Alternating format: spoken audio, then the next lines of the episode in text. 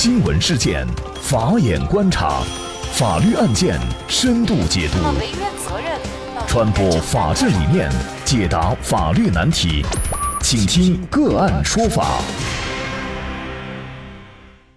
大家好，感谢收听个案说法，我是方红。更多的案件解读，欢迎您关注个案说法微信公众号。今天呢，我们跟大家来关注消费者举报过期食品被奖两毛钱，状告食药监局。消费者贾师傅在超市购买了两块两分钱的过期面包以后，就向山东济南某区的食药监局举报。食药监局对销售食品的超市没收了违法所得两块两毛钱，并且罚款五万元，向贾师傅支付了两毛钱作为奖励。贾师傅觉得奖励款少了。就把该区的食药监局告上法庭，请求撤销奖励情况说明，重新依法作出举报奖励。一审法院经过审理查明，济南市奖励办法第十条第一款第一项规定，属于一级举报奖励的，按照案件货值金额的百分之十给予奖励。那么，因为涉案商品呢是两块两分钱。它的百分之十呢，就应该是两毛钱。所以法院认为，对于济南市奖励办法的规定，对贾师傅奖励两毛钱并无不当，适用规范性文件准确。驳回了贾师傅的起诉，那么贾师傅不服就上诉到了济南中院。济南中院审理查明，这个案件呢可以同时适用济南市奖励办法和国家食药监总局同财政部出台的六十七号奖励办法。那么根据国家奖励办法规定，一般按涉案货值金额或者是罚没款金额的百分之四到百分之六给予奖励，按此计算不足两千块钱的。给予两千块钱的奖励规定，而济南市奖励办法对于一级举报奖励的规定是按照案件货值金额的百分之十给予奖励。那么这个案件呢，涉案的商品货值面包是两块两分钱。如果适用国家奖励办法，贾师傅获得的奖励金额至少应该是两千块钱；而如果是用济南市奖励办法，贾师傅获得的奖励金额是两毛钱。当然了，这也并不意味着济南市奖励的数目就小了，因为如果举报的涉案金额大的话，显然国家的奖励额度反而不如济南市的。那么就这一个案件，到底应该适用哪部文件？对蒋师傅到底应该奖励两毛钱呢，还是应该奖励两千块钱？那么就这相关的法律问题啊，今天我们就邀请中央党校国家行政学院助理研究员唐英瑞，唐老师你好。啊，主持人你好，啊，各位听众朋友们好。感谢唐老师，那我们也可以先来想一想啊，这个两毛钱能买到什么？想了半天，我自己还真没想出来哈，甚至连两毛钱到底长得什么样子都记不得了。相信很多人可能也不记得了。那么，尽管这两毛钱作为奖励实在是太微薄了啊，但是呢，某食药监局也确实这么做了，而且一审法院还支持他的这种做法了。那么理由呢，是因为有明确的依据。看似依法判案、依规行政，错了吗？您怎么看这个问题呢？其实啊，这个问题的本质呢，就是他这个食药监局啊，为什么他依据了市里的这个奖励办法，而没有依据呢国家食药监局新颁布的这个奖励办法？说到这个，从这个根儿上去讲，咱们就得说一下这个政府管理的这些特点。众所周知呢，这个政府它是都有上下级的，下级呢它。受上级的领导或者是指导，比如说这个国家的食药监总局对这个各个省市自治区的，或者是这个下属的这个食药监总局，它就叫指导。嗯，你比如说省里对市里，哎，那就叫领导。不管是领导还是指导啊，它都是一个上下级关系。嗯，那个上级的命令呢，这个下级的都是应当遵从的。但是呢，也正是因为呢，它有这个上下级了。所以呢，它一些文件的传达呀，还有一些工作的落实呢，它必然它有一个时间差。你从中央这个一声令下，你到下级的一个乡、一个村子去把这个事情落实下去，它必然它有有一个过程。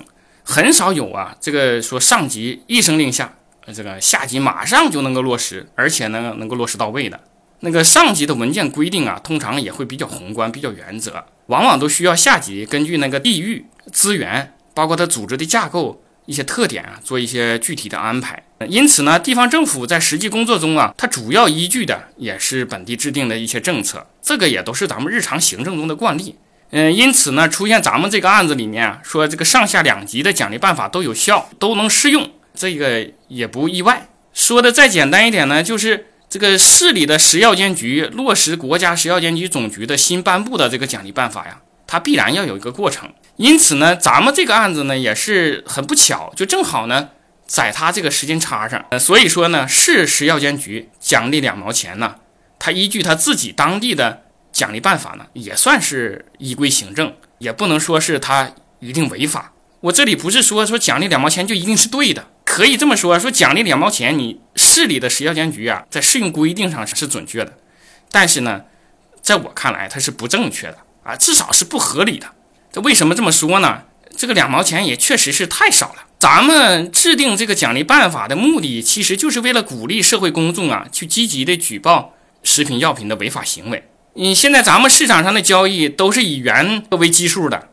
这两毛钱也确实是不足挂齿，咱就别说是有什么激励效果了，你就算是弥补举报人的基本的举报成本，呃，都弥补不了。你举报，你总得打电话吧，你总得拿着你这两块钱的面包到食药监局提供证据吧，你总得花时间等着药监局来吧，或者是等着药监局有个结果吧，甚至你取去取那两毛钱，你中间还要提交。申请还要填一些表格，是不是？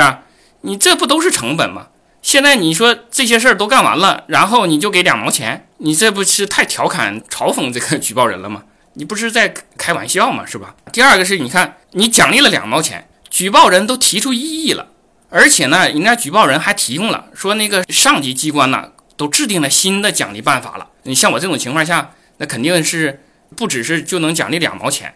但是呢，咱们这个市里的食药监局啊，这个工作方式还是比较僵化的，他还是死抠规定啊，生搬硬套，教条执法，没有啊，从这个更高的层次上去体会和理解咱们国家制定的这个奖励办法的目的，也没能很好的调和依规办事儿和社会效果之间的关系。在这个本市啊没有制定新的奖励办法前呢，既不去优先适用于上级部门，更能体现奖励目的的。对举报人更有利的规定，也没有及时的根据上级的这个通知精神，加快本市相关办法的更新。我为什么这么说呢？是因为呀，他这个案子啊，从一审到二审，这拖了很久。一七年举报的，这个一八年才判下来，有很长的时间给被告去纠正他的违法行为，他都没有去做，这就是让人不可理解了。更是让人可气的是啊，都已经被人家告了。市里的这个药监局，他不去反省自己的执法的不足，他这个奖励这个问题啊，及时纠正过来，反而呢是百般狡辩，拿人家举报人涉嫌职业打假啊，这种跟奖励啊都是八竿子打不着的理由来说事儿。所以啊，以上这三点啊，其实都能说明我们这个食药监局在做出这个两毛钱奖励中啊，啊确实是存在问题的，确实是行政不当的啊，行为不当。那可能呢，在我们一些人看来啊，一个是国家层面出台的文件，一个是济南市出台的文件适用。那么显然应该就直接适用国家级的文件，因为它是更高一级，是上级啊。那么为什么在这里不存在这个问题呢？这个问题啊，其实提的特别好。你要研究研究两个办法之间的这个关系的时候啊，你就会发现，就是说上级的规定和下级规定的不同啊。并不像我们想象中的那么直接，就一眼你就能看出来了。你看上级是这么规定的，那咱们下级这么规定的，它就是跟上面不同。它不是的，它其实啊，奖励上的时候啊，不放到这个个案里面，还是看不出来的。只有把这个规定放到个案里了，按照这个比例去衡量这个奖励额的时候，才会发现这个不同。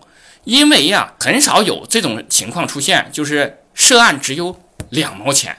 那大多数的情况下，你如果涉案金额很高，比如说他有二十万、五十万，食药监总局的新的奖励办法和这个市里的食药监局的这个奖励办法，从奖励额的最终的奖励额上去讲呢，说区别不大。它只是在这么一个很巧，这个涉案额很小的情况下出现了这么一个事儿，在我看来也是挺奇葩的，不是当然的必须适用。但我们为啥说那个，嗯，应该去适用它？更高一级呢？那个如果适用更高一级的话，对举报人有利，更能体现这个奖励办法出台的目的嘛。咱们奖励人家，不就是希望人家能够更愿意去举报嘛？那你两毛钱，那肯定，那谁还会去去举报呢？好，那我们来看济南中院最后的一个审理结果。济南中院认为啊，在适用上下级部门规范性文件导致行政行为结果出现较大差异时，应该遵循有利于行政相对人的原则，适用六十七号奖励办法的相关规定，更加契合当前的食品药品监管政策和制定食品药品违法行为举报奖励办法的立法目的。也就是说，应该至少奖励贾师傅两千元，责令某食药监局对贾师傅重新奖励。最后，二审法院呢，还是对一审法院的判决进行了一个改判。这里面呢，我再插个另外的话题，挺奇葩的这么一个两毛钱奖励这个事儿，这为啥能够发生呢？嗯，其实呢，就是有一个举报的技巧问题。就是呢，我要跟各位听友去强调一下，这个遇到了假冒伪劣或者是那个过期的食品呢，呃，咱们怎样去举报，或者是那个。咱们那个奖励办法怎么样能够适用的让自己更有利？这里面咱就谈到一个概念，就是啊，咱们不管是上级的这个国家的食药监总局的奖励办法，还是这个市里的奖励办法，他给这个举报人奖励啊，都是基于这个涉案货值金额的，或者是基于罚没款金额的，而不是基于举报证据金额的。不是说我举报了两块钱的面包，是吧？那我就给你按照两块钱这个面包这个金额来给你奖励，他他不是这样的。但是这个案子呢，就为啥呢？他就只按照两块钱这个面包进行奖励了呢？原因啊，就是我猜可能还是举报人咱们那个贾师傅打草惊蛇了。这个超市里面的这种过期面包，它不可能就只有一个，是吧？但是你一旦在超市里进行索赔呀，或者是进行了这个，你肯定就跟超市有一些争议。那个超市在有这样争议的情况下呢，他肯定啊，很快他就下架了那些可能涉案的这个产品。所以这个食药监局呢去检查的时候呢，他就没有找到更多的证据。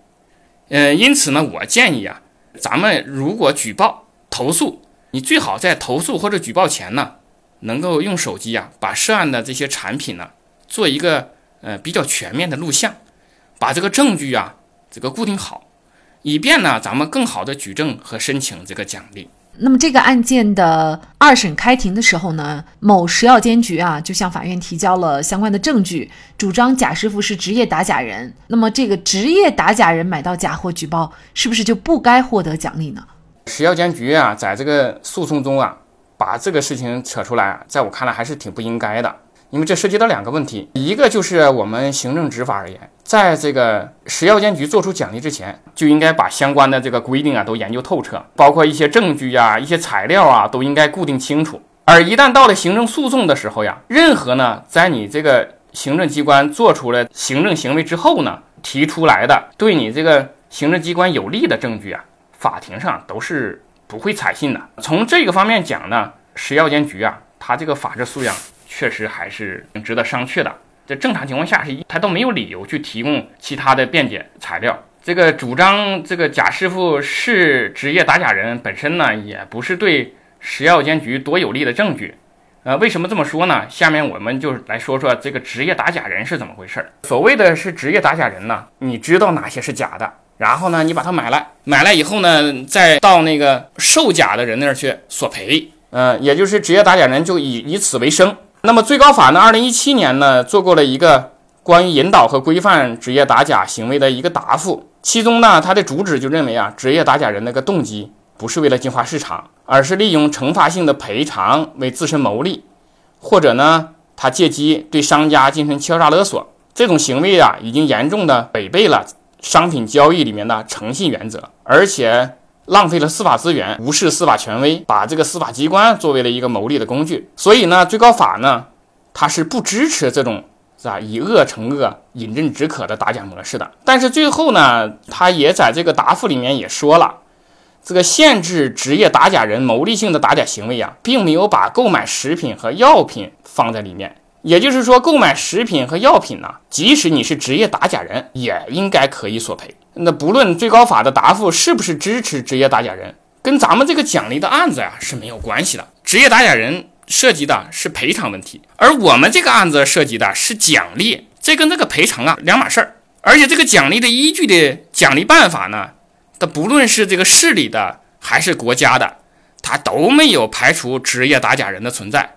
也就是说，职业打假人依然可以获取奖励啊，获取行政机关的奖励。这个食药监局呢，他主张这个贾师傅是职业打假人而不予奖励的理由啊，他肯定是站不住脚的。那么通过这个案件啊，我们也会发现，对于这种明显不当的行政行为，贾师傅或者是其他的老百姓通过起诉行政机关来维权，其实并不是那么顺利。那么问题出在哪儿呢？主要是啊，就是这个明显不当的行政行为啊，它不像就是行政机关做出来一个行为，它违法那么直接，那么明显，明显不当的行政行为啊，它就很不容易看。当然，咱们这个案子呢，它既涉嫌了是适用规定错误，又涉嫌了行政行为不当。行政行为呢明显不当呢，它涉及的往往呢就是行政机关自由裁量的问题。行政机关呐，它可以选择这么做，也可以选择那么做，它两种啊。选择它都有道理，都合乎规定。他能不能用更强的理由来说理，的确是对法院呢，也是一个很大的考验。这个一审法院和二审法院判决的不同，也正说明了这个问题。啊，虽然它看起来这只有两毛钱，但是它的难度一点没降，而反而是因为了这个两毛钱，还增加了这个案件的难度。的确，小小的两毛钱背后，让我们对行政执法是否是真正的从人民大众的利益出发，为民执法去考量。同时，行政机关在机械化执法和人性化执法之间又该作何取舍，也值得我们深思。好，在这里再一次感谢中央党校国家行政学院助理研究员唐英瑞老师。那么，本期节目的图文推送。大家可以关注我们“个案说法”的微信公众号，在历史消息当中找到。那么，在本篇文章的最下角，您点击阅读原文就可以获得我们往期节目的。那么，我们把案件呢也分为了刑事案件、行政案件、民事案件、婚姻家庭类案件以及公司法务类案件等等。大家可以根据您的需要去查找您所感兴趣的节目。同时呢，您在生活工作当中遇到一些法律问题，也欢迎您向我们进行咨询。您可以添加幺五九七四八二七四六七幺五九七四八二七四六七这个微信号，向我们进行详细的咨询。给大家提供法律服务的都是我们个案说法邀请到的嘉宾，他们都非常的专业、资深和负责任。感谢您的收听，我们下期节目再见。